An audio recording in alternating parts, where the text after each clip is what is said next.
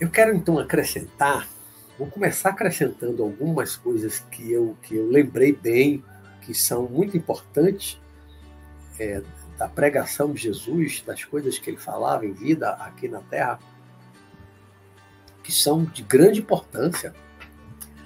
Tão importante quanto amar ao próximo, como reconciliar, perdoar, né?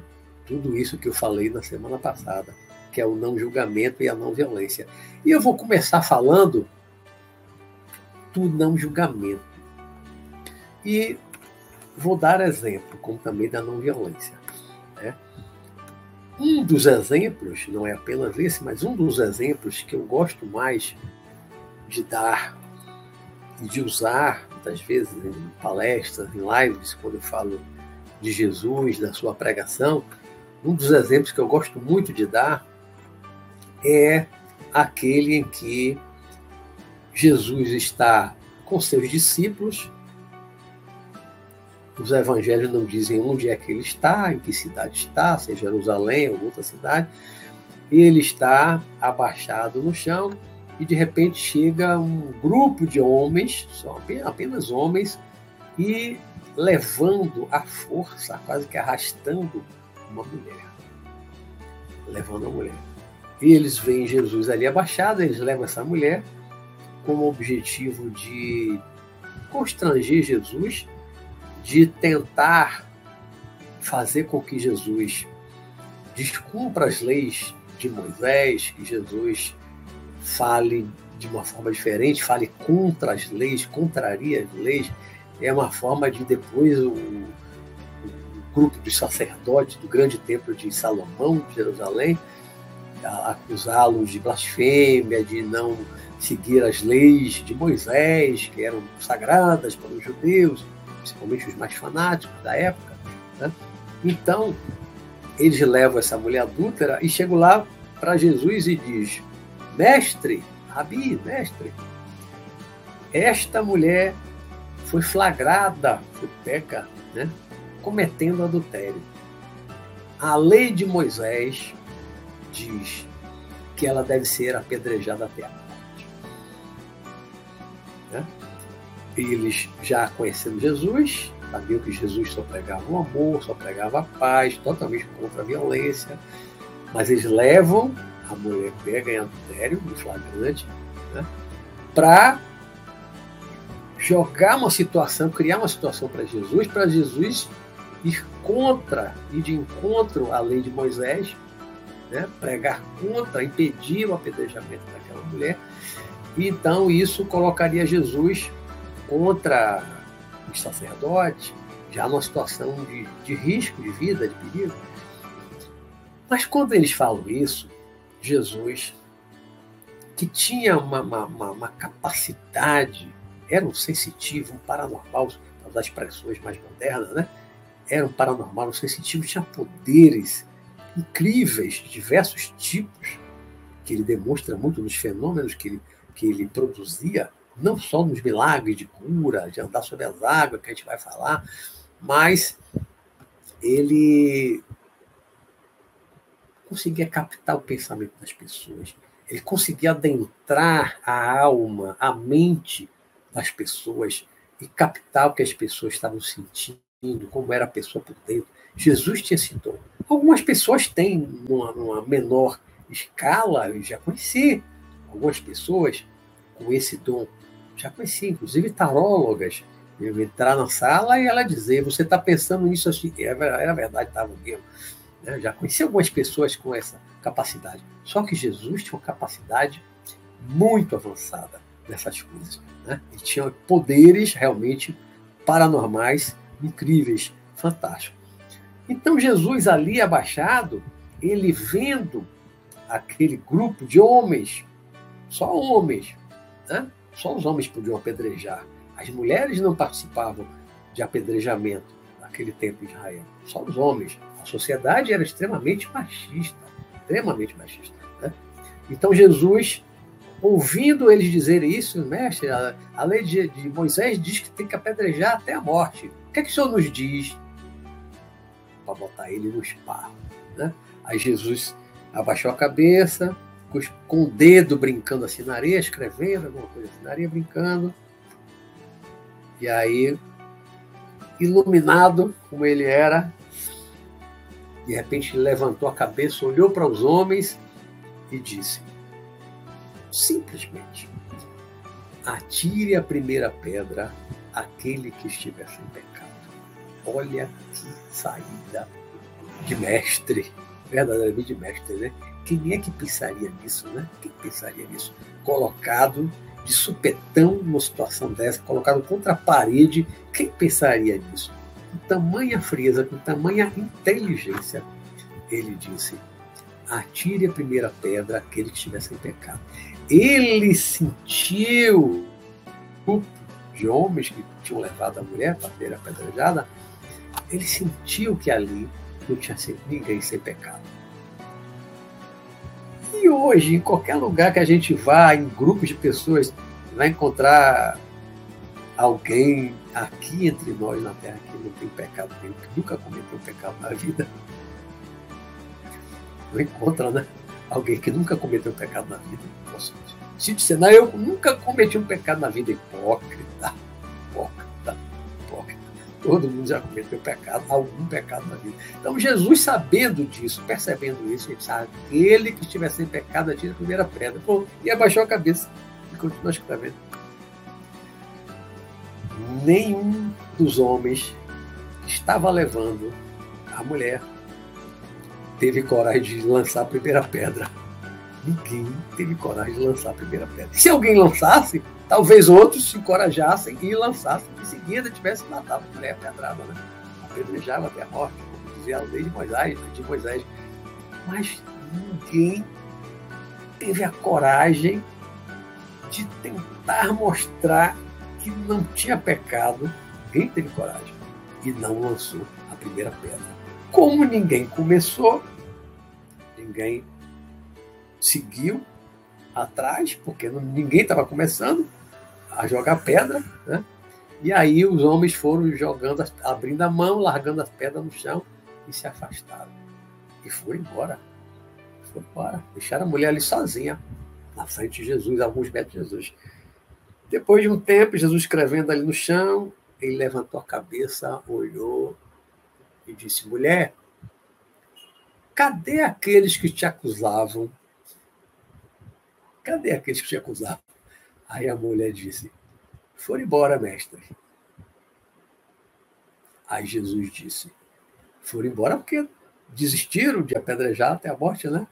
Aí Jesus falou: Eu também não te condeno. Já que os homens não condenaram, porque se eles tivessem condenado, tinham jogado as pedras, tinham matado a mulher apedrada, né? Jesus disse: Eu também não te condeno. Se ele tivesse parado por aí, talvez a mulher tivesse ido embora e tivesse cometido o mesmo pecado, caído no mesmo erro que cometeu o adultério, né? Outras vezes. Mas não, Jesus complementou. Ele não disse apenas, eu também não te condeno, então eu também não te condeno. Já, cadê aqueles que te acusavam? Foram embora, então eu também não te condeno. Mas ele complementou. Vá e não peque mais. Né? Ele não apenas dispensou, vai embora, pode ir embora, pode ir embora. O chefe vá, não tem problema não, pode continuar cometendo o mesmo erro e correndo risco de vida, porque se a lei de Moisés dizer a mulher é flagrada em adultério, deve, deverá ser apedrejada até a morte, cada vez que uma mulher fosse pega em adultério, flagrada em adultério, era morta. Imagina quantas mulheres foram, foram apedrejadas até a morte naquele tempo. Quantas? Né? Então seria um risco ela cometer, é, continuar cometendo o mesmo erro. Jesus não parou por aí. Ele disse: vá e não peque mais. Né? O incentivo dele, é assim, ele, salvou aquela mulher. Né? Ele salvou aquela mulher. Naquele momento. Se ela, depois que ele morreu, se ela cometeu adultério e foi flagrada, possivelmente foi apedrejado até a morte, como muitas eram na época. Né? Mas naquele momento ele salvou isso. Vá, mas não peque mais. Né? Porque está implícito. Se você pecar de novo, da mesma forma, o mesmo pecado, cometer o mesmo erro, você poderá ser morta. Né? Agora eu te salvei. Né? Mas amanhã eu posso não estar mais aqui. Ele não tinha uma morada fixa. Né? Ela pode ter morado numa cidade que Jesus estava de passagem, de repente ele foi embora, no outro dia está em outro lugar. Se ela foi flagrada de novo, pedrejada até a morte. Então, a mensagem de Jesus é uma mensagem de não julgamento. Né?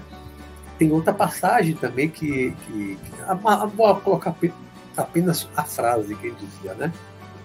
Não julgue, não julgue. Vou colocar no português moderno, que é não julgueis para não ser julgar a gente não usa esse português, vamos colocar nas palavras de hoje, nosso português atual. Né? Não julgue para que você não seja julgado. Né? Não julgue E aí ele complementava com a mesma medida, a medida de peso de balança, né? com a mesma medida em que você julgar, os mesmos critérios que você julgar, né? a mesma medida que você julgar, você também será julgado. Julgado por quem? Por Deus. Pelo Pai, como ele chamava, pelo Pai. Né? Não julgue para não ser julgado, não ser julgado por Deus. Né? Não julguem para não serem julgados por Deus. Né? E se você julgar, você será julgado por Deus com a mesma medida, ou seja, com o mesmo rigor, né? com que você julgar o outro. Então Jesus pregava esse não julgamento. Não julguem, não julguem. Quem somos nós para julgar? Vamos entregar sempre o julgamento para Deus. Vamos deixar sempre o julgamento para Deus. Não ser, claro, o juiz. Aí alguém diz, ah, mas você é juiz, você julga. Tá, eu julgo no próximo, nos processos. Claro, o juiz tem essa função, é concursado, o Estado paga, remunera. Né? A função do juiz, claro, que é julgar o, o, juiz de futebol, ele também julga ali, se foi pênalti, não foi pênalti, foi impedimento, foi... ele também está julgando. As pessoas que têm essa função social, né? a sociedade delegou essa função de julgar, julgador, porque a gente precisa é, dirimir os conflitos, decidir os conflitos, julgar os conflitos entre, entre os cidadãos, entre as pessoas. Precisa ter um juiz, né? mas fora disso, Vamos evitar julgar, nós devemos evitar julgar. Foi isso que Jesus nos ensinou, deixou para nós. Vamos tentar ao máximo possível. Muitas vezes eu sei que não é fácil, sei que não é fácil. Às vezes, sem querer, nos pegamos já julgando. Né? Muitas vezes nos pegamos julgando. Aí a gente tem que ter uma, um alerta, alguma coisa tem que falar assim, não, peraí, eu estou julgando. Não devo julgar. Não devo julgar o meu próximo. Devo julgar o meu irmão. O irmão, no sentido mais amplo, todos os humanos, todos os espíritos são irmãos perante Deus, perante o nosso Pai celestial, chamado Jesus. Né? Então, vamos incorporar essa, essa, essa ideia, né? essa mensagem essa sugestão, esse ensinamento que Jesus nos trouxe há dois mil anos atrás, né, que é de não julgar o próximo. Porque se julgarmos, seremos também julgados por nossa vez. Né? Julgar o erro do outro, cometemos o mesmo erro, vamos ser julgados por Deus. Né? Com a mesma medida o mesmo rigor. Você julga com rigor, com rigor excessivo, às vezes a gente julga os outros com rigor excessivo, não se esqueça, nós também seremos julgados por Deus com o mesmo rigor com que julgarmos o nosso próximo. Né? A não violência. Jesus, a gente vê nos quatro evangelhos da Bíblia, Jesus era um homem pacífico, extremamente pacífico. O único ato registrado nos evangelhos que algumas pessoas se apegam para criticar Jesus. Ah, tá vendo aí? Jesus também perdeu a paciência e foi violento. O único ato registrado, que é quando ele, já em Jerusalém, foi para Jerusalém com os apóstolos, sabia que lá ia, ia ser morto. Ele, de um certo modo, provocou a sua morte. Ele estava indo, ele sabia que ele lá ia ser morto. Mas para ele ser morto, ele tinha que fazer alguma coisa, ele tinha que provocar, ele tinha que fazer alguma coisa para que matassem ele. Se ele não fizesse nada, não tinha razão para matar, ele não seria morto. Mas ele tinha que Estava escrito nas Escrituras, tinha sido predito pelos profetas antigos de Israel, desde Miqueias, lá, 700 anos antes de Cristo, Isaías, 500 anos antes de Cristo. Né? profetizavam a vinda do Messias, a morte do Messias também, alguns em detalhes, que não ia quebrar a perna dele e tal. Então, Jesus era um homem pacífico. Ele era um pacifista. O único ato violento, mas não violento contra as pessoas, né? Não há nenhum registro que Jesus tenha dado um tapa, uma facada, nada, um ato violento contra uma pessoa. Não há nenhum registro nesse sentido. Não era do feitio dele. Ele nunca fazia isso. Né? Todas as passagens da Bíblia mostram um homem pacífico. É um homem de paz, um homem amoroso, um homem generoso. Mas nesse momento que ele entra no Templo de Jerusalém, que ele vê que o templo, pátio do Templo de Jerusalém, de, de Salomão, Templo de Salomão, em Jerusalém, tinha virado um comércio, uma, uma grande feira, um feirão, um feirão, troca de moedas, venda de, de, de pombo e, e, e, cordeiro, ovelha, né, para o sacrifício. Era um comércio, vendia de tudo, era um comércio. Ele ficou indignado com aquilo, né? E aí ele entra, ele pega um, uma corda, enrola assim uma corda, faz não exatamente um chicote, não tinha um chicote ali, não tinha um chicote, pega, enrola-se assim uma corda e ele sai derrubando as bancas, as mesas, sai derrubando aquelas mesas de mercadoria, sai derrubando, derrubando. Mas ele não bate ninguém, ele não bate uma corda em ninguém, ele não agride ninguém, ele não age com violência contra ninguém ali no pátio do, do Templo de Salomão, em Jerusalém. Ele não bate ninguém, né? não age com violência contra ninguém, nenhuma pessoa apenas derruba as coisas. Aí começa a falar que a, ali a casa de oração era a casa do Deus, transformaram no covil, ladrões, né? a meretriz, Jerusalém, papapá. Aí ele faz um discurso inflamado e tal. Ali, eu, aí eu, eu analisando, assim, ali ele assinou a sentença de morte. Por quê? Porque aqueles vendedores, chamados vendilhões, eram os vendedores cambistas, né, que trocavam as moedas, aqueles vendedores todos naquele pátio enorme do Templo Salomão, muitos deles eram testas de ferro, eram laranjas dos próprios sacerdotes, dos ricos sacerdotes. Né? Então aquilo foi uma afronta a eles da parte de Jesus, foi uma afronta de Jesus entrar derrubar tudo e fazer o discurso que ele fez. Mas Jesus a fez aquilo de propósito né? para provocar a sua prisão e a sua morte, que tinha que acontecer. E foi para Jerusalém já dizendo para o discípulo: Eu vou para Jerusalém. Todo mundo se animou: é, Vamos, vamos para Jerusalém. Mas disse: Olha, eu vou para Jerusalém para morrer. Mas todo, susto. Que mestre? Que mestre? Eu vou para Jerusalém para morrer lá, que era a Páscoa. Né? Eu vou para morrer. Ele sabia que ele ia morrer. Como é que ele ia morrer? Sem fazer nada, sem provocar o sacerdote. Ele não teria sido morto. Os romanos Jesus pregava ali há anos pelo Israel, os romanos nunca prenderam Jesus, porque nunca viram em Jesus uma ameaça a Roma. Porque Jesus não pregava. Vamos lá, vamos lá, vamos lá. Bom, eu estava falando é, da não violência, estava falando de Jesus naquele ato que ele derruba as bancas, as mesas dos comerciantes, dos vendedores no Templo de Salomão, em Jerusalém, não é? E que algumas pessoas já, ah, mas então, Jesus foi violento, agressivo, e até Jesus, tá? Não, Jesus, como eu falei, retomando e repetindo, Jesus não agrediu ninguém, ele não atacou ninguém, ele apenas derrubou as bancas, derrubou as mesas com as mercadorias, né? E dizendo que tinham transformado a casa de Deus num covil de ladrões, né? no, no mercado e tal, né? Tá tudo bem agora, né?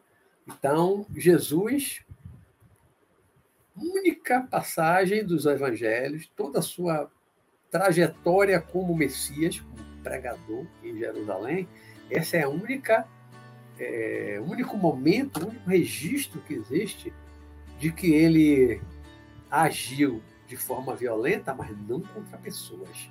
Né? Derrubou as coisas, porque ele ficou indignado de ver o comércio que foi estabelecido com a concordância, com a permissão dos sacerdotes do Templo de Salomão. Né? Dos sacerdotes. Dentro, era um pátio interno, um pátio dentro do templo. Aquilo deveria acontecer, deveria existir. Então, os sacerdotes permitiram um comércio dentro da igreja. O templo é como uma igreja, né? um templo religioso. Virou um comércio. Então, ele se indignou e fez isso, mas não bateu ninguém, porque Jesus, todo o tempo, ele sempre foi um homem pacífico, ele foi um homem da paz. E até o momento da morte dele, quando ele. Da morte não, momento da prisão dele, quando Jesus foi preso, ele estava no dia da Páscoa, na noite da Páscoa, né? Aí Martinha Negócio chegando agora atrasada, já já no segundo vídeo. Boa noite, Martinha. É, quando, quando na noite da, da Páscoa, eles foram dormir é, fora da cidade, fora da cidade. Judas sabia onde ele ia dormir, aí não vou entrar nos detalhes. Judas foi, procurou o sacerdote lá no, no templo né, e disse onde eles iam dormir. Jesus ia passar a noite. E aí os sacerdotes lá mandaram os guardas do templo é, seguirem Judas, para Judas ia, Judas sabia onde era, eles iam dormir. Então Judas guiou os soldados do templo até o Monte das Oliveiras, né, Getsemane, onde Jesus estava. Chegando lá, ele apontou, é aquele ali, ele apontou para Jesus. Não devia estar uma noite muito escura, dava para ver, dava para identificar, ele identificou e ainda disse, né, aquele, aqui, aquele que eu beijar, eu beijo na face, é ele. Aí é, Judas foi na frente, beijou Jesus, ele estava em pé acordado, né? ele beija Jesus no rosto, os guardas vem, corre e segura os braços de Jesus para prender ele.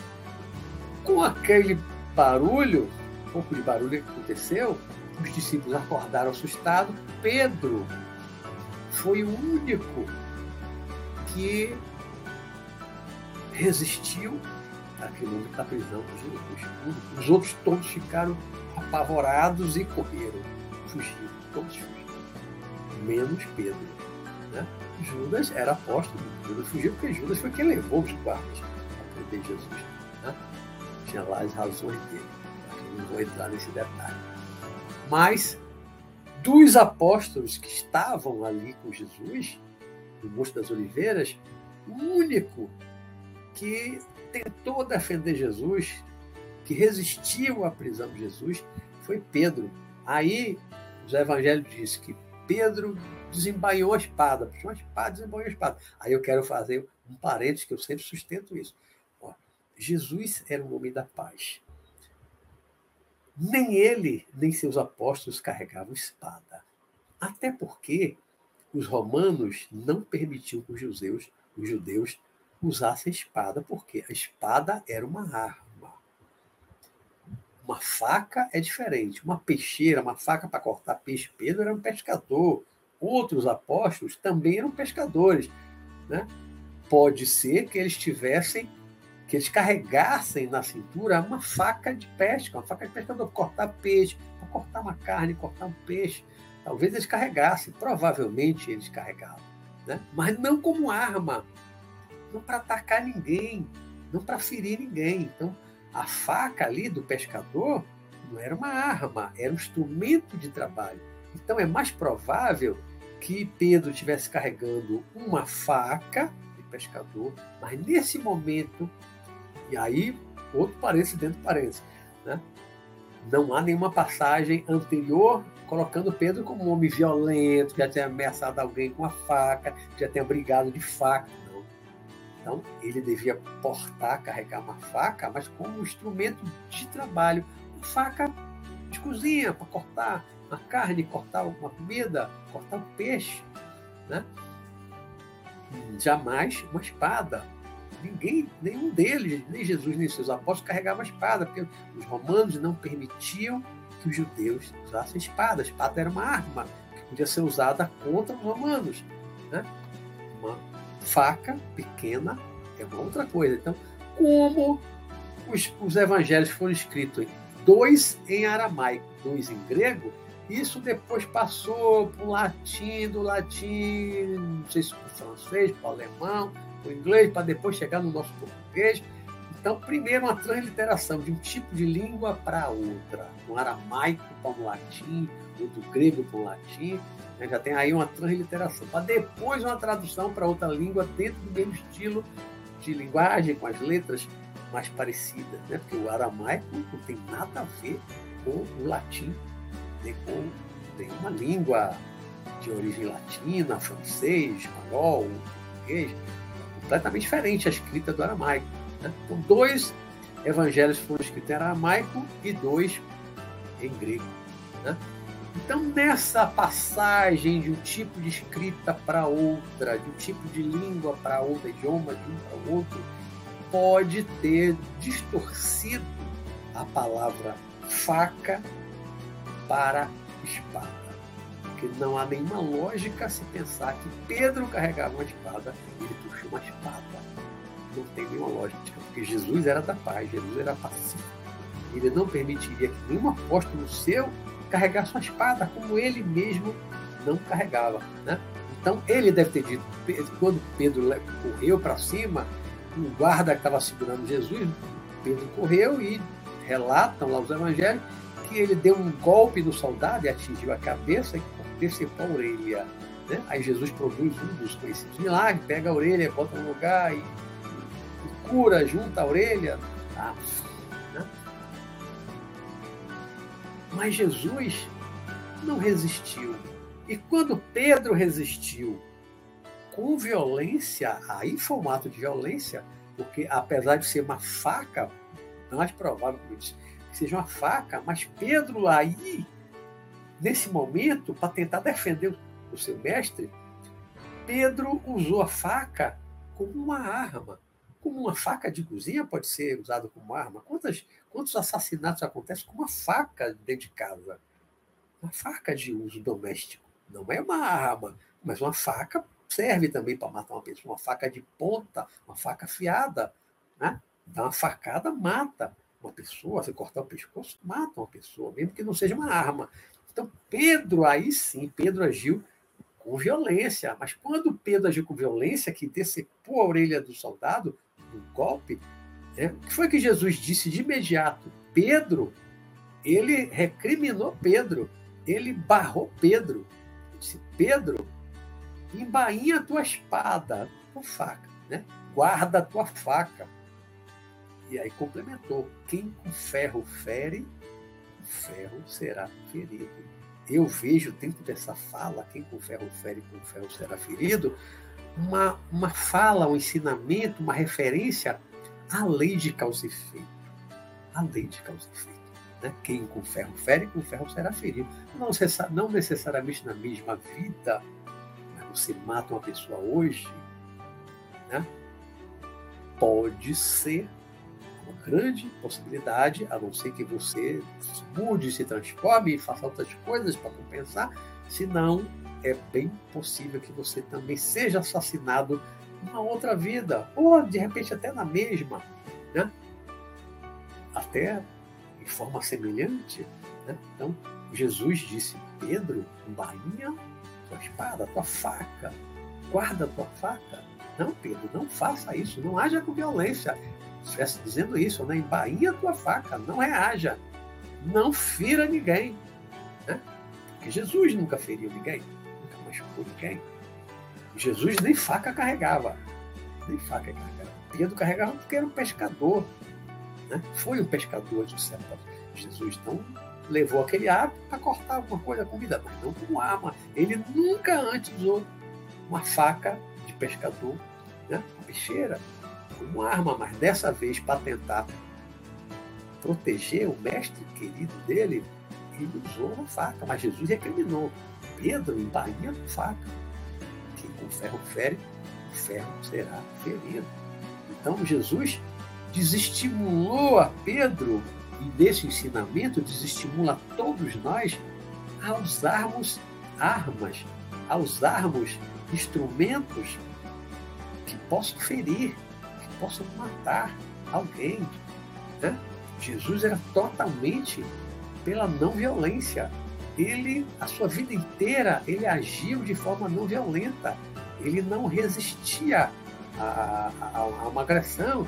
Tanto que ele, em uma de suas falas, ele uma vez, ele disse, não resistais ao mal, né? não resista ao mal.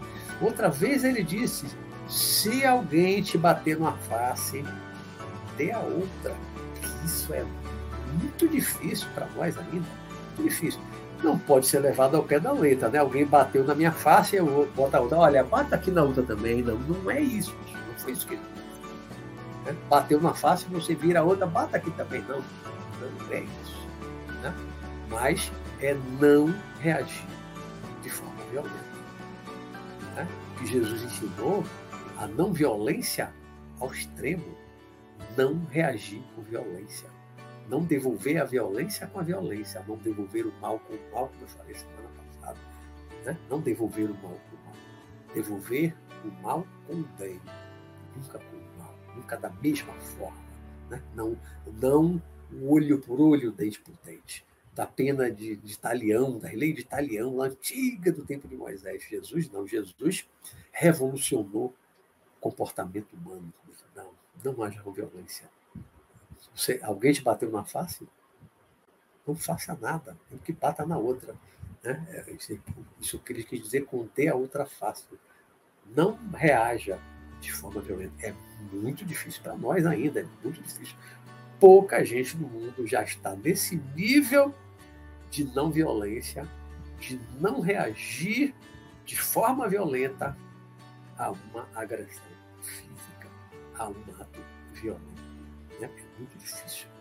Mas foi isso que ele nos ensinou, foi isso que ele sugeriu para nós. Né?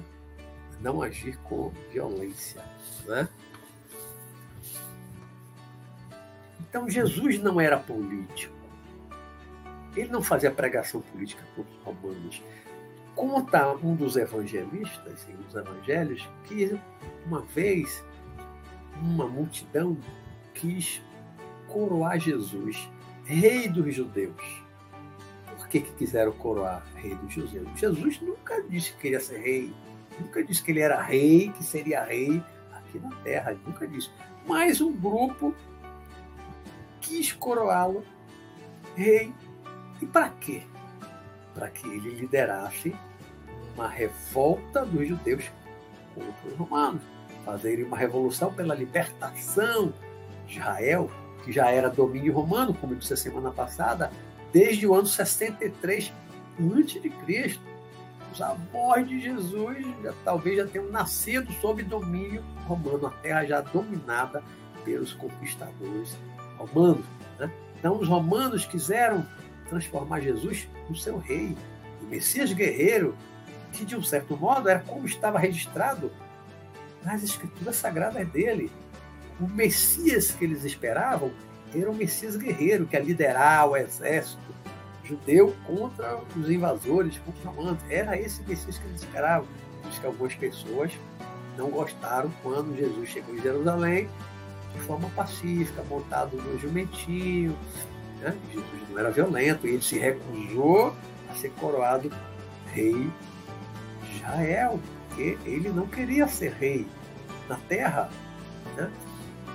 Ele sabia, Jesus sabia que isso, se ele se fosse coroado rei, se ele permitisse a sua coroação de Israel, ele sabia que isso levaria a uma guerra de libertação dos judeus contra os romanos os judeus não têm a menor chance contra os romanos, os romanos tinham exércitos enormes, né?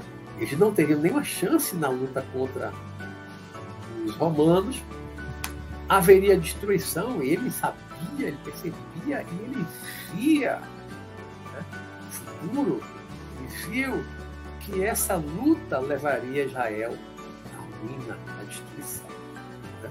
Inclusive com a destruição do templo de Salomão. E isso de fato aconteceu.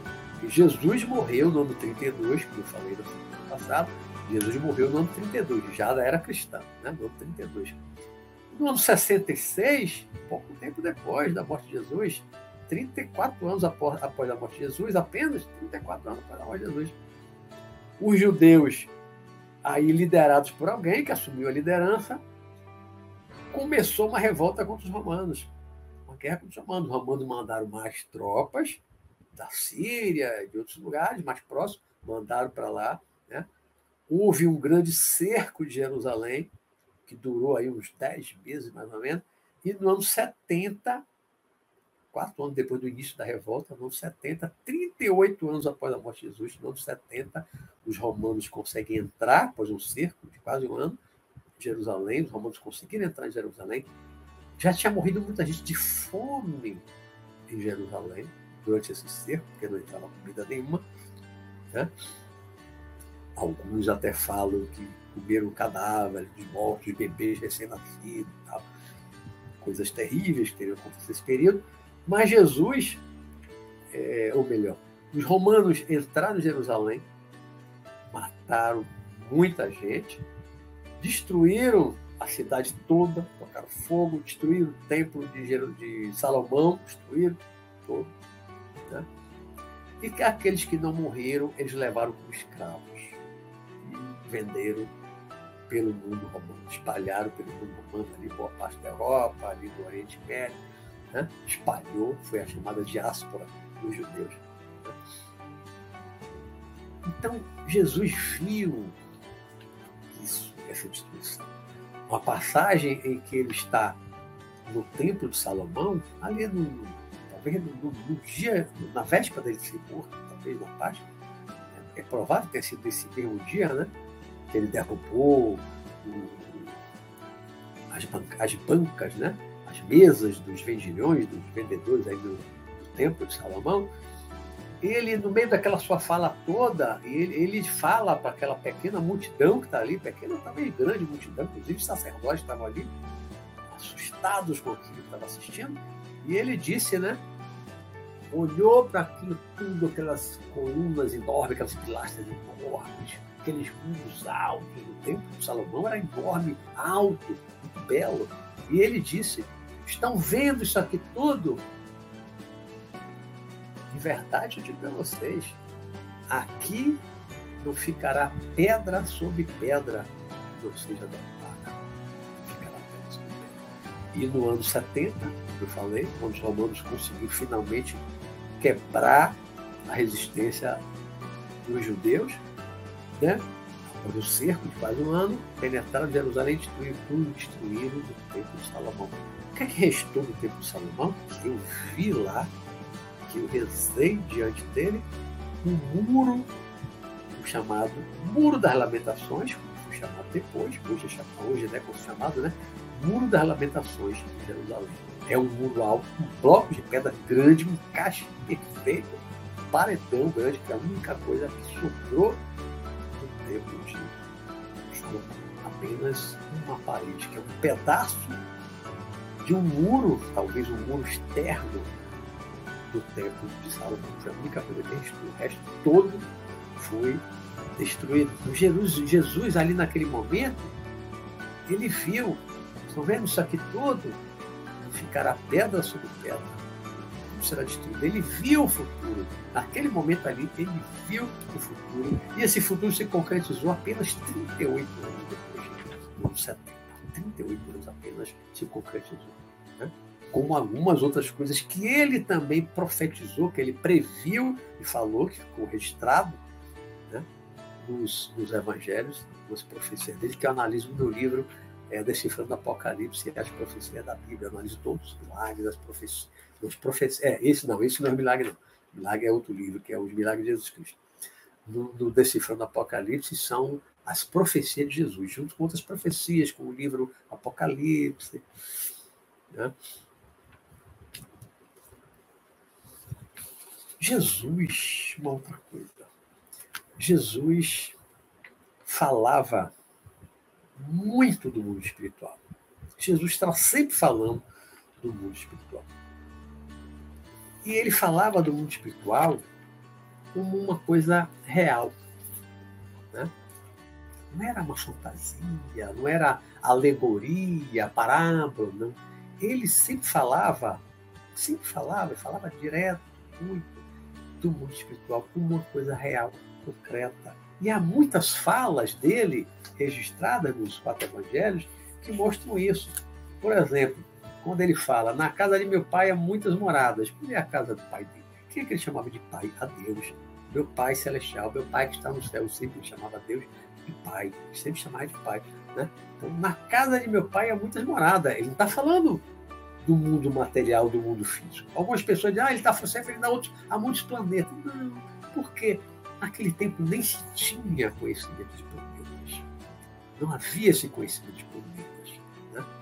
Se acreditava ainda que a Terra era plana, o Sol subia, nascia, depois ele lá no outro lado da Terra plana, ele estava por debaixo da Terra e surgiu. Era, era um conhecimento geral em relação ao Sol, a Terra era plana, então não tinha esse conhecimento de planeta. Então, quando ele falou, olha, muita morada na casa do meu pai, ele está falando de outros planetas habitados. Não está falando disso. Na minha interpretação, não estava.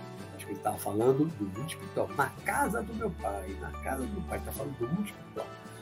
Há muitas moradas. A gente sabe hoje no espiritualismo, no espiritismo, sabe que as, as cidades espirituais, as colunas espirituais, quantas há né, aqui ao redor do planeta Terra, sem falar em outros planetas. Então, há muitas moradas na casa do meu pai. Ele está falando de mundo espiritual. Eu, quando ele vai para. Acho que quando ele vai para Jerusalém, tem um momento em que ele, conversando com os, com os apóstolos, ele fala: Eu vou primeiro. Falam da morte dele. Eu vou primeiro e prepararei um lugar para vocês, falando para os apóstolos. Eu vou primeiro né, e prepararei um lugar para vocês. Eu vou primeiro para onde ele está falando da morte. Eu vou morrer antes de vocês, eu vou na frente de vocês. E lá, lá onde? No espiritual. Né? Ele ia morrer no espiritual. Voltar espiritual, já que ele era espírito. Nós também voltar para o espiritual. Né? Ele está falando, vou voltar para lá. Mas ele disse, eu vou primeiro, se referindo à morte. Ia para Jerusalém ia morrer. Eu vou primeiro. E lá prepararei um lugar para vocês. Eu preparo... Os apóstolos iam continuar, porque ele ia primeiro vivos, viveram muitos anos depois da morte de Jesus. Né? Todos morreram idosos. Morreram idosos, ninguém morreu jovem, os apóstolos. Até onde vai o conhecimento, para a memória. Todos morreram idosos, pregaram durante muitos anos, espalharam pelo mundo. Tomé foi para a Índia, longe. Né? Pedro foi para Roma, Tomé talvez tenha sido que foi mais, foi mais longe, foi pregar na Índia, foi bastante longe dali de Israel, né? E aí, quando ele diz, né? Eu vou primeiro, vou preparar um lugar para vocês. Preparar um lugar aonde? Na casa do Pai. No mundo espiritual. Preparar um lugar no espiritual para os apóstolos, para depois que eles também partissem para o espiritual, depois que ele morresse, né? Para voltasse para o espiritual. Outra coisa, quando Jesus está conversando com Pilatos, a conversa dele com Pilatos, tem um momento que ele diz: meu reino não é deste mundo. Né? Aí Pilatos teria dito: Ah, então você tem um reino. Né? Então você tem um reino. Ele disse: Meu reino não é deste mundo. Se meu reino fosse deste mundo, meu Pai Celestial teria mandado um exército para me proteger, para me defender. E fala umas coisas mais ou menos assim, né? Aí Pilatos, ah, então você tem um reino. Mas Pilatos tinha capacidade de entendimento do que é que ele estava se referindo? De um reino em outra dimensão, no mundo espiritual. Pilatos, coitado, daquela religião romana politeísta, ele não tinha esse conhecimento de mundo espiritual. Então ele não entendia o que é que Jesus estava querendo dizer com meu reino não é deste mundo. Né? Ele apenas, talvez ironizando, disse, ah, então você tem um reino. Né? E Jesus se referia a um reino. Então Jesus estava assim, dizendo que ele era rei. Mas ele não era rei aqui. Aqui ele não aceitou ser coroado rei pelos judeus. Ele não queria ser rei no mundo físico, material, no carnal. Mas ele era rei em uma outra dimensão, em um outro plano, no mundo espiritual. Né? Onde ele realmente tinha um reino.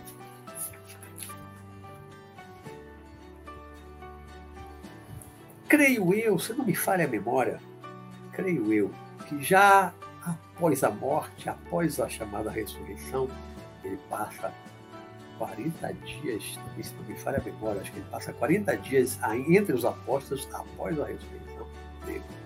Né? E dentre as falas dele para os apóstolos, tem um momento que ele fala que ele enviaria um consolador. Eu vos enviarei um consolador. Que os espíritas consideram que o consolador é o espiritismo que veio trazer um consolo. O Espiritismo é chamado também de, de consolador. Né? E a doutrina espírita, Allan Kardec, considera que esse consolador que Jesus se referiu há dois mil anos atrás é realmente um espiritismo, não é uma pessoa.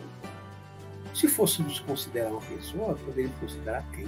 Allan Kardec, né? que foi o codificador da doutrina espírita.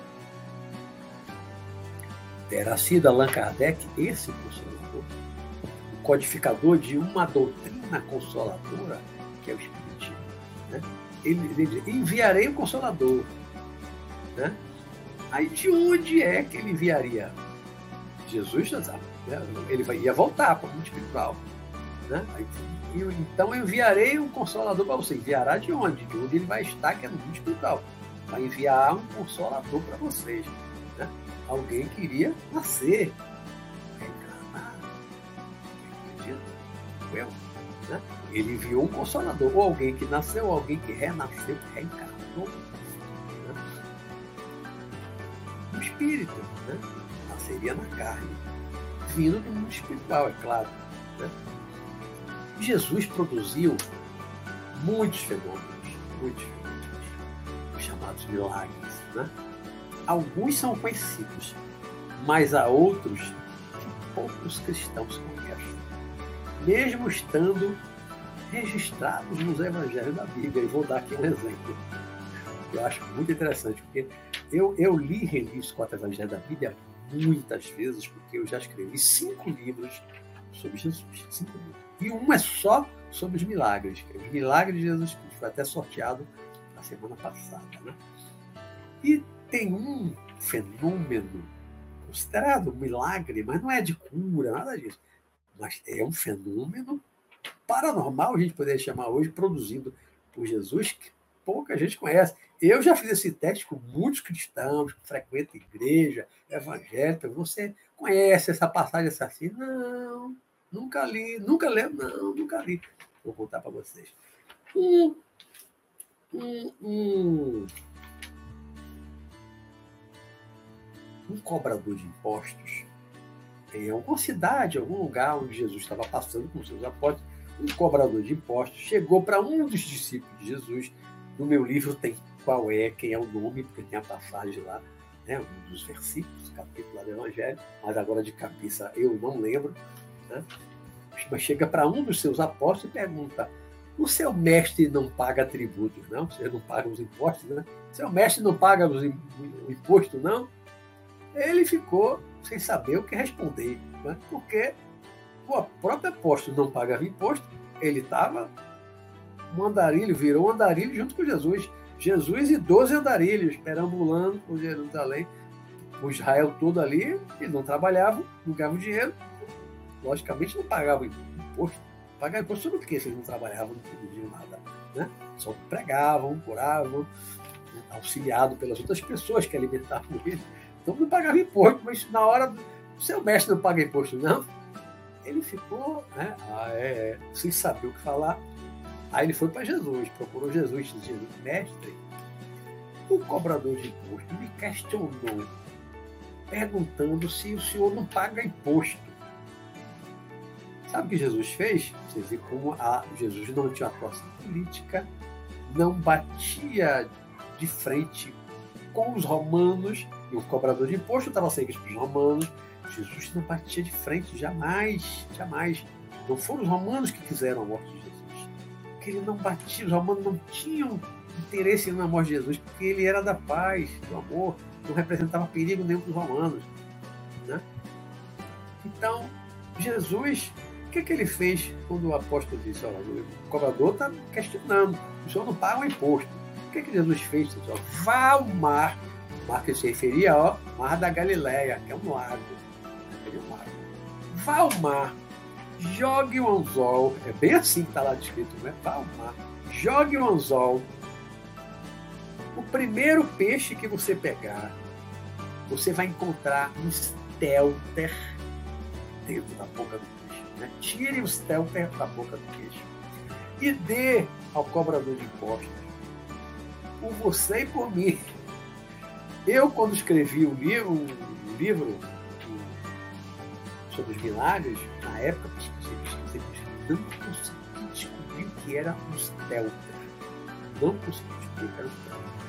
Depois de escrevendo outro livro, alguns anos atrás, vários anos após os milagres, ah, um outro livro, acho que foi o Evangelho segundo Mateus. Aí eu descobri vários é, na internet, né? Pelo, pelo, pelo Google, descobri vários, vários sites, é, como é que se diz? É, vários dicionários bíblicos. Descobri vários dicionários bíblicos. Muito bons, muito interessantes. Então, nessa pesquisa, Aí eu fui pesquisar. Deixa eu ver agora se eu consigo descobrir o que é um stelter. Pega um, vai contar um stelter na boca do peixe, dê por você por mim. Tem uma coisa de valor. Na época eu pensei, será que é uma, uma pérola daquela do mar? Mas tem dentro da boca do peixe. Uma pérola já é estranho, já é esquisito, né? Anormal. Né?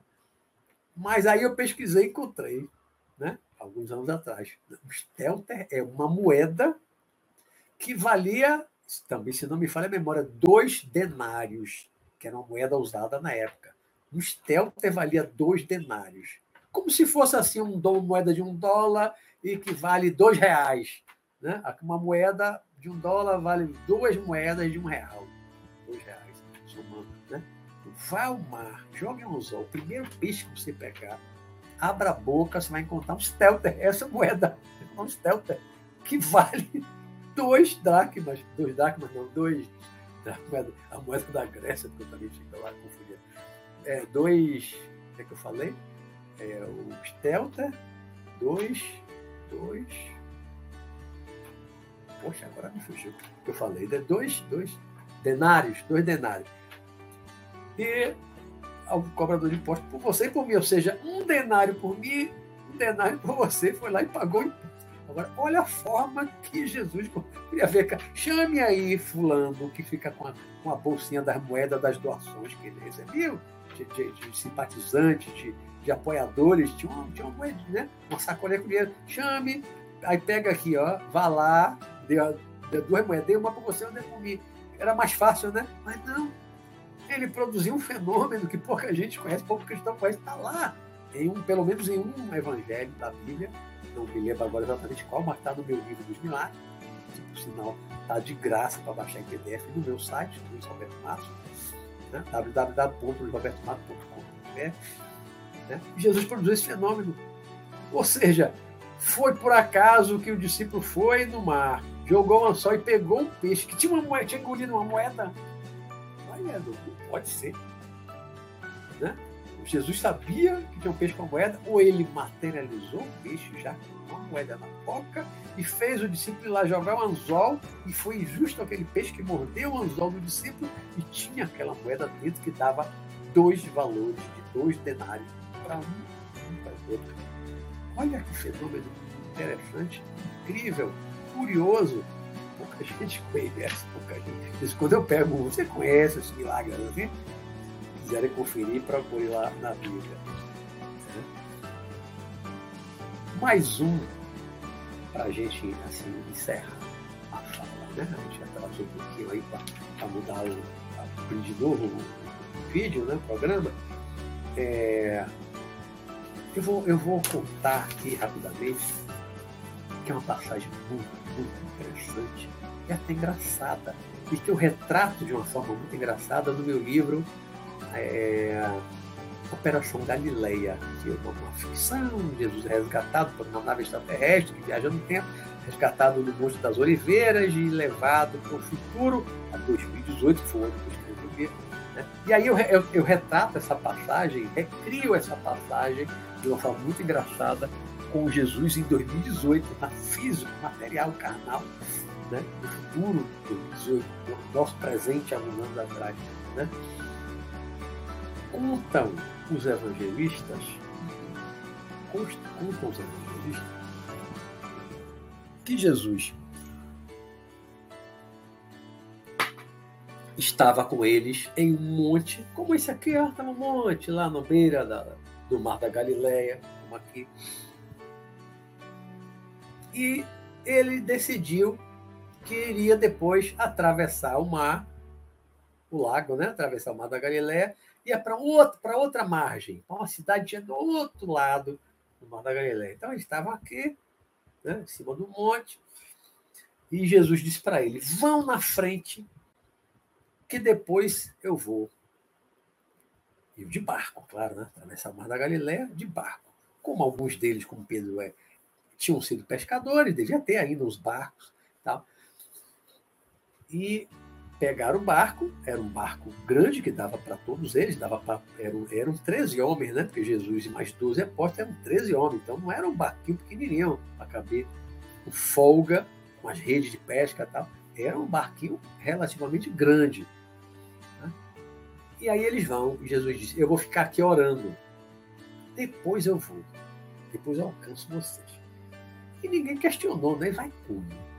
Vai pegar um barco e vai sozinho remando atrás dele. Jesus nunca tinha feito isso. Ele não era um remador, não era pescador, não tinha essa, essa, essa experiência assim, de atravessar o mar e tal. Vão, que depois eu vou. E Jesus ficou orando em cima do monte, como esse aqui. Ficou orando em cima do monte. E lá vão os apóstolos no meio do mar.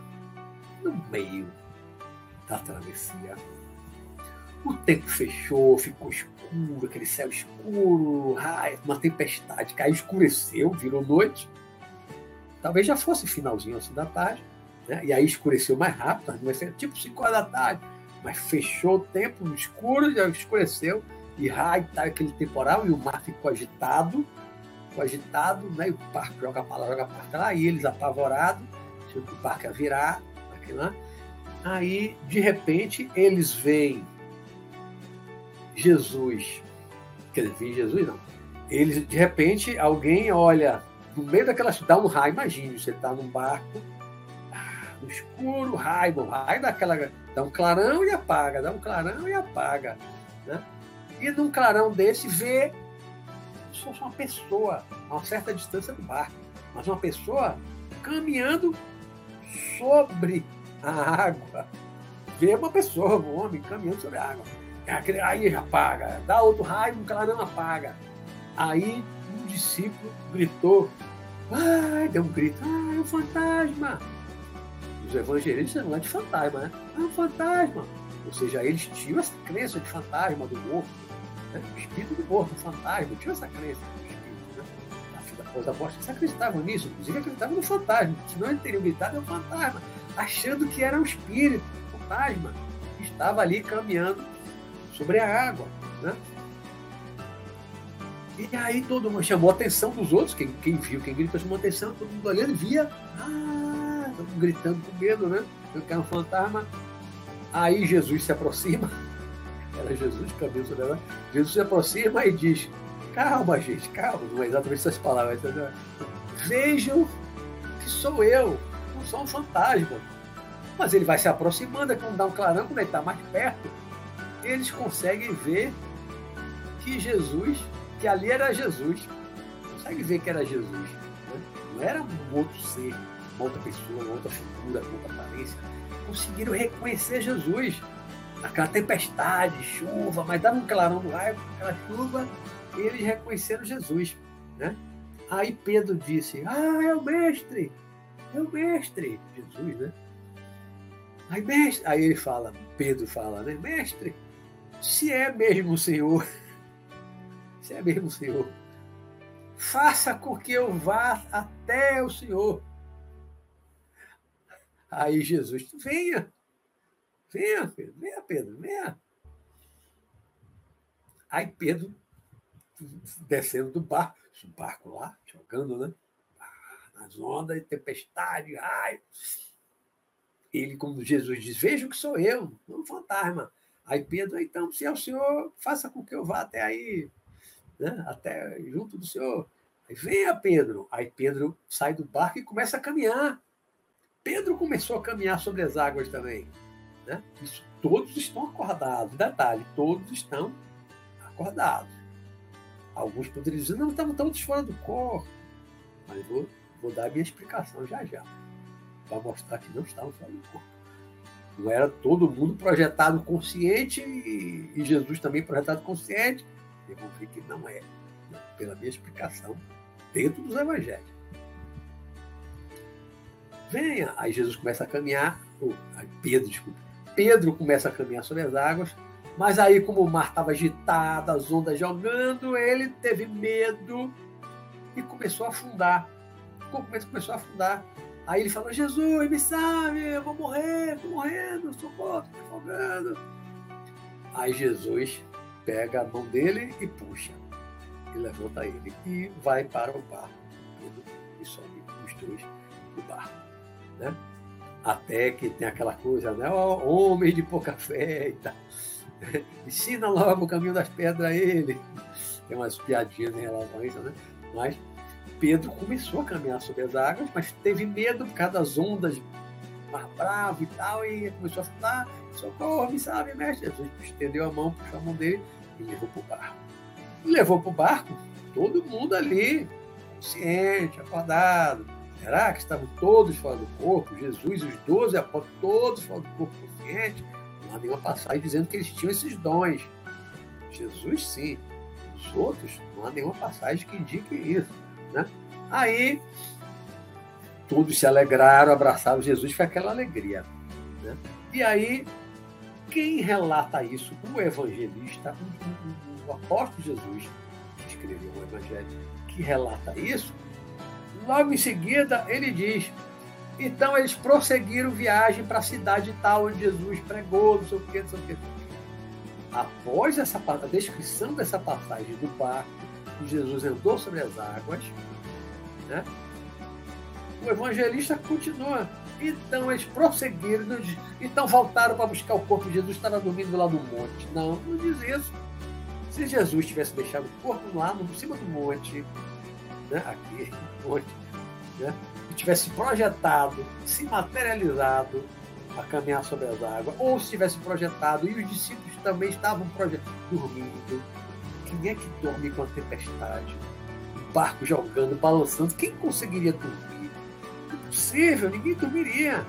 Estavam acordados, estavam de vigília, acordados, lúcidos no corpo. Né? E eram videntes, não há nenhuma passagem que indique que todos eles eram videntes, poderiam ver o Espírito Jesus fora do corpo projetado, caminhando e o corpo dormindo. Se isso fosse, se tivesse acontecido, o evangelista teria escrito: então voltaram para a margem de onde tinham saído para ir buscar Jesus, o corpo. Jesus ia voltar para o corpo, ia buscar Jesus, o físico, o corpo físico de Jesus, e não escreveria. Então, após a descrição de tudo que aconteceu ali no barco, então, eles prosseguiram para a cidade tal, já dá o nome da cidade, onde Jesus pregou, realizou milagres, cura, papapá, tal, ah, estão os evangelhos. Né? Então, na minha interpretação, Jesus mandou eles na frente, vão, depois eu vou. Quando escureceu, tempestade, papá, Jesus foi como? Levitando. Jesus foi levitando. Levitou caminhando sobre as águas, na verdade, levitando, levitou um corpo físico. Ele tinha essa capacidade, ele tinha esse dom, tinha esse poder de levitar corpo físico, porque se não estivesse no corpo físico, eles teriam que voltar com o barco para buscar o corpo físico. Jesus abandonar o corpo lá em cima de um morro, um mato, abandonar o corpo lá no mato, poder ter cobra, inclusive, né? e outros animais, ia largar o corpo para ele projetado para encontrar os discípulos lá no meio do lago, numa noite de tempestade, de raio. Se os discípulos nem tinham o dom da vidência para ver ele caminhando sobre as águas em espírito, no corpo espiritual, no perispírito, no corpo astral. Né? Então, para mim, só faz sentido da forma que é relatada no Evangelho, só faz sentido acreditando que realmente Jesus levitou ali sobre as águas, no meio daquela tempestade, seus discípulos viram, Pedro desceu, começou a caminhar, tendo fé, mas vacilou na sua fé, na, na, no mar agitado ali, na tempestade, ele vacilou e começou a afundar. Jesus puxou ele, levou para o barco, todos se abraçaram fisicamente e não voltaram para buscar corpo de Jesus. Jesus estava no corpo físico. E eles continuaram a viagem, foram para outra cidade, onde Jesus pregou, fez e tudo mais. Né? Eu, um dia desse, eu vou fazer um programa só, só contando os fenômenos, os milagres que Jesus realizou, que é o objeto desse, desse meu livro, né? Que é os milagres de Jesus Cristo. Eu todos, todos, todos, todos desse livro. Faço uma análise de cada um dos fenômenos e dos milagres, né? Bom, então, também gostaria, mas agora o tempo já está já tá tarde, né? Não dá mais tempo. Já são aqui quase nove e meia. É, a gente teve uma interrupçãozinha. É, eu vou falar no, no outro dia, é falar sobre o Santo Sudário, que eu coloco também no meu livro dos milagres como um, é, um dos milagres de Jesus.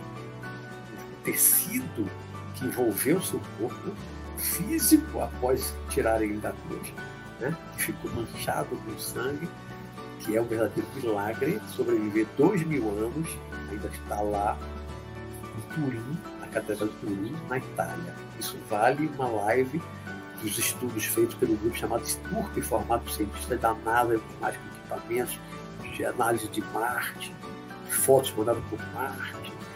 É uma coisa assim bem interessante. Mas como a gente atrasou e acabei avançando no tempo, eu vou logo olhar as perguntas, que a gente já está mesmo atrasado, né? e vou colocar aqui o programa da próxima semana, que seria hoje, mas eu resolvi mudar para fazer uma continuação aqui de Jesus, é, o próximo programa, que até os cards já estão prontos, mas eu acabei mudando, né? Próximo programa é qual o propósito da sua vida, que seria para hoje. Então, agora, semana que vem, é qual o propósito da sua vida? O que, é que você está fazendo aqui? O que, é que você veio fazer aqui? Neste planeta, nesta vida, nesta encarnação, o que, é que você está fazendo aqui? Qual é o seu propósito? Você tem um propósito, já pensou sobre isso? Né? Então, agora sim, vocês vão pensar nisso para a semana que vem. Eu vou olhar aqui as perguntas. Se teve alguma pergunta, no... eu acho que não houve pergunta no outro, não, que foi 28 minutos, nós estava no início. Eu acho que não chegou a colocar, ninguém colocou pergunta quando iniciou, foi uns 28 minutos outro vídeo.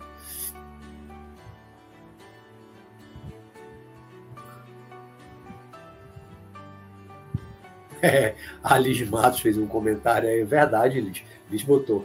Os vendilhões que foram expulsos por Jesus do Templo de Jerusalém existem nos dias de hoje. Atualmente, eles comercializam a fé. É verdade, é verdade, é verdade. O comércio da fé é muito grande. Grande né? Marta Delgado botou. Tem razão, Liz.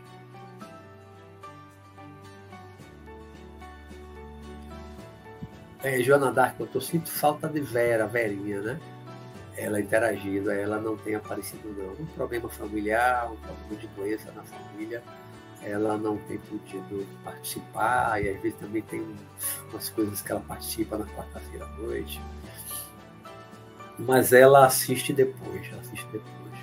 Já vi alguns comentários dela depois, devagar. Faz falta, faz falta mesmo, né, Marta? Obrigado, Martinha.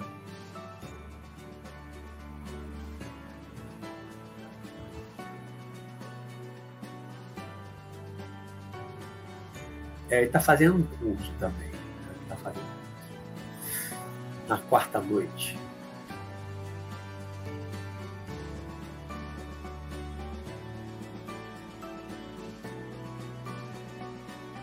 Le Pena, gente, será que essa. Essa o quê?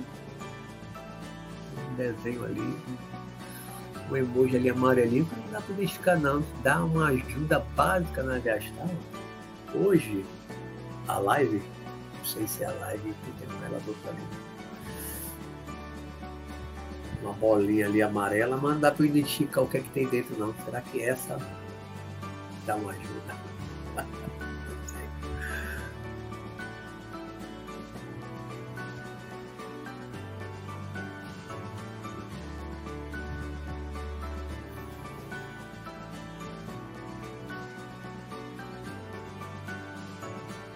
Vários comentários falando de projeção astral, estão comentando uns e outros, estão trocando ideias em relação a isso. Bom, uma pergunta agora, Lígia Paula. Lígia Paula pergunta, professor, por que foram enviados os apóstolos em pares para divulgar a mensagem de Jesus? Qual o significado? Exatamente, exatamente, só Jesus, né? Mas eu, mais assim, falando por mim, né? Assim, é achismo que eu acho. Posso ter certeza se esse é o objetivo dele, né? Quem sou eu?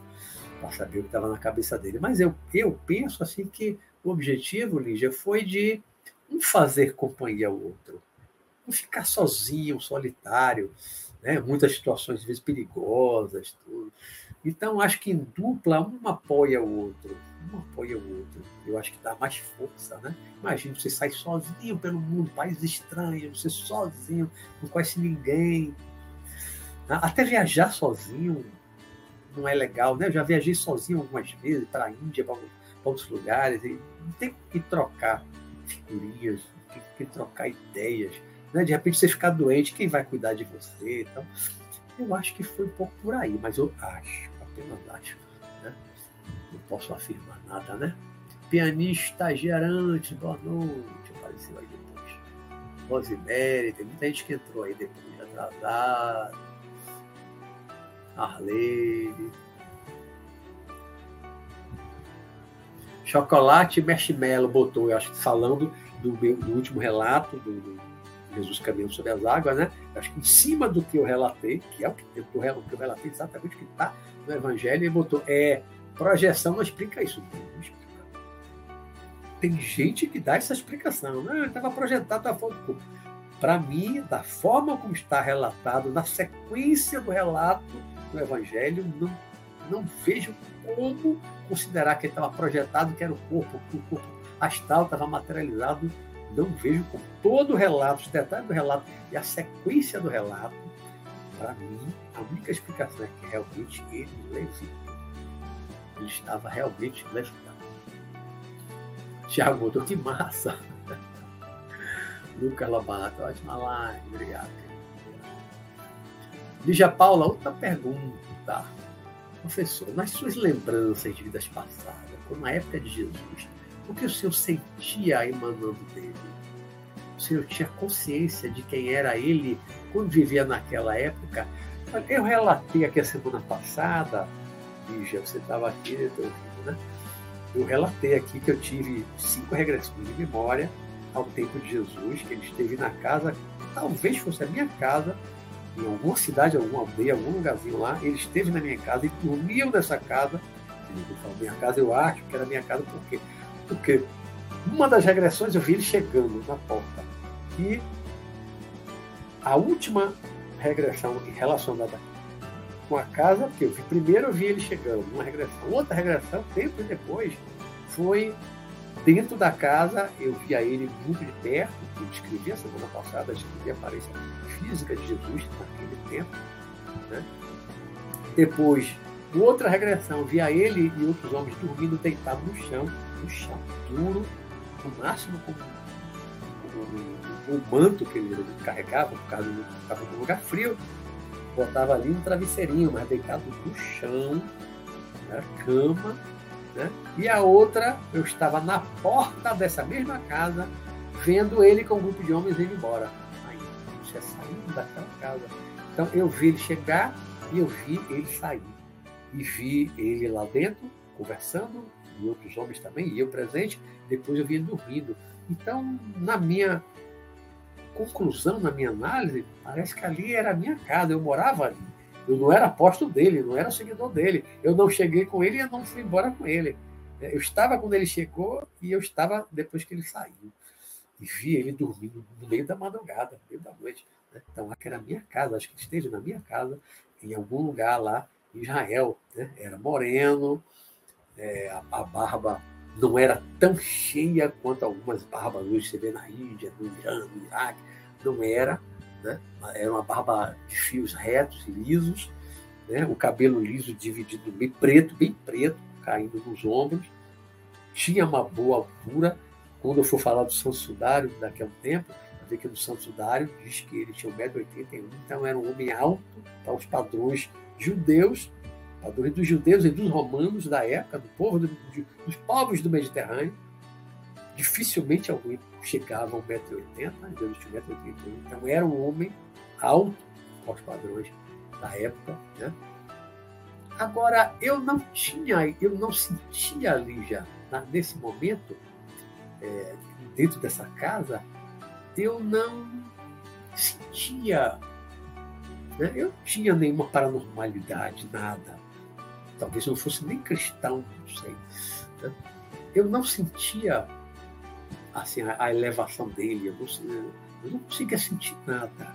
Né? Eu via aquela pregação, via ele pregando, como outra regressão depois, foi a última, ele mais velho pregando no pátio de um templo. Aí eu já via mais de trás, né? me movimentava e via ele mais velho, alto, forte, a barba já estava mais cheia, ele estava mais velho, talvez próximo de morrer, talvez quando ele morreu, na Páscoa, né, em Jerusalém, pregando para uma pequena multidão na frente dele, num pátio assim, mais alto e uma pequena multidão embaixo.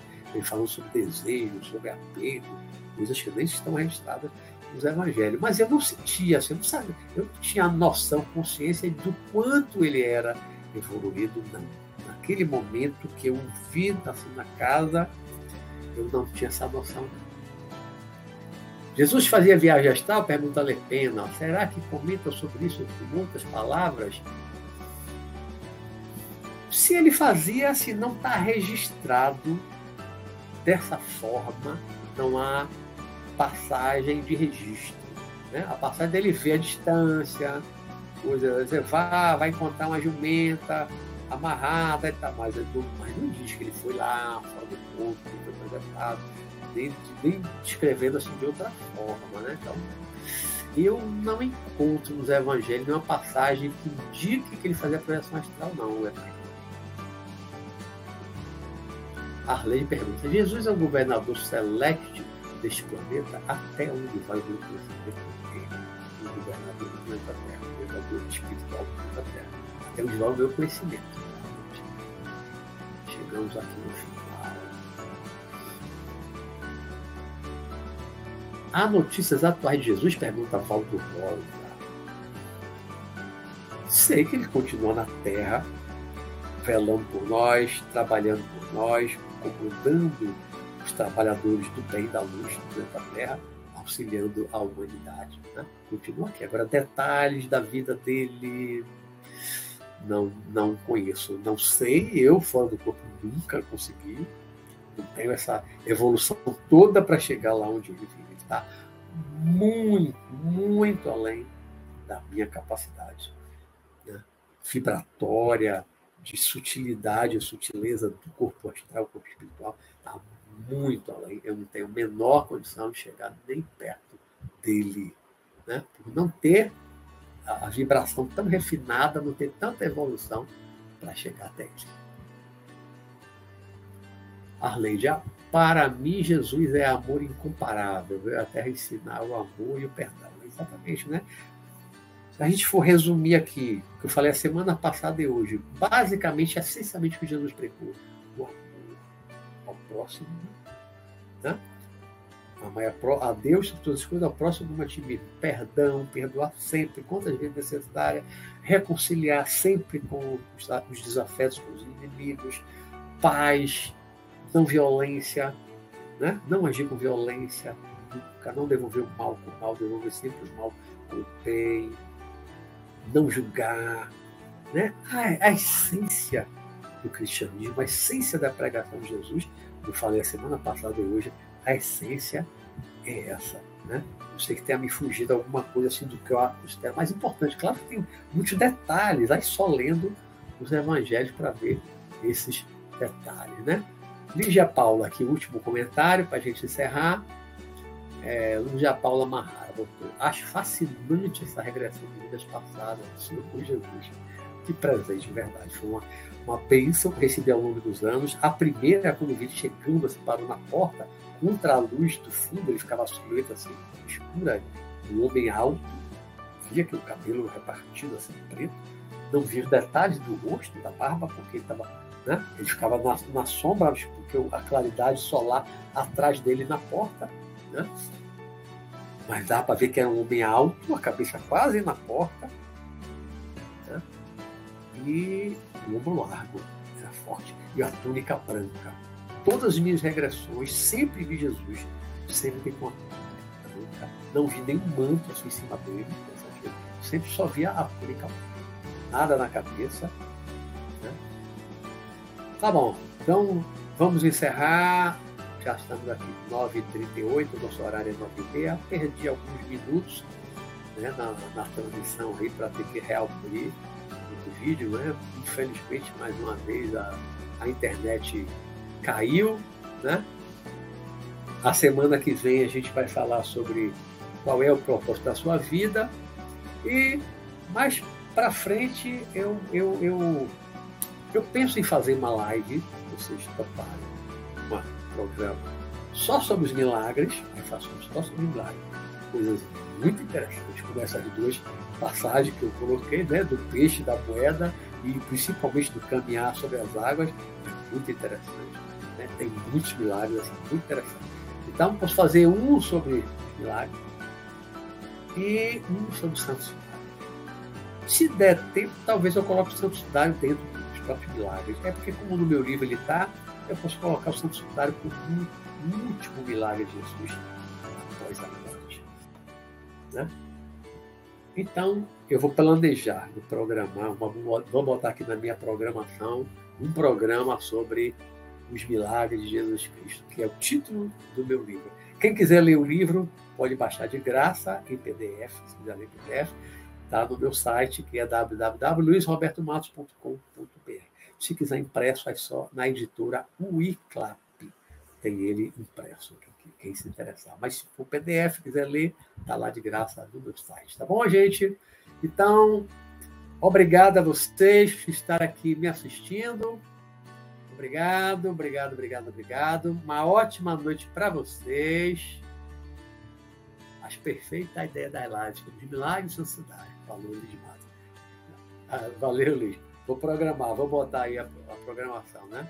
Os milagres de Jesus Cristo, incluindo o Santo Sudário, que é o último.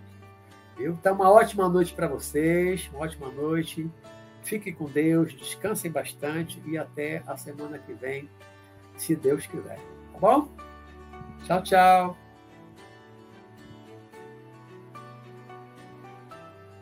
Tchau, tchau. Boa noite.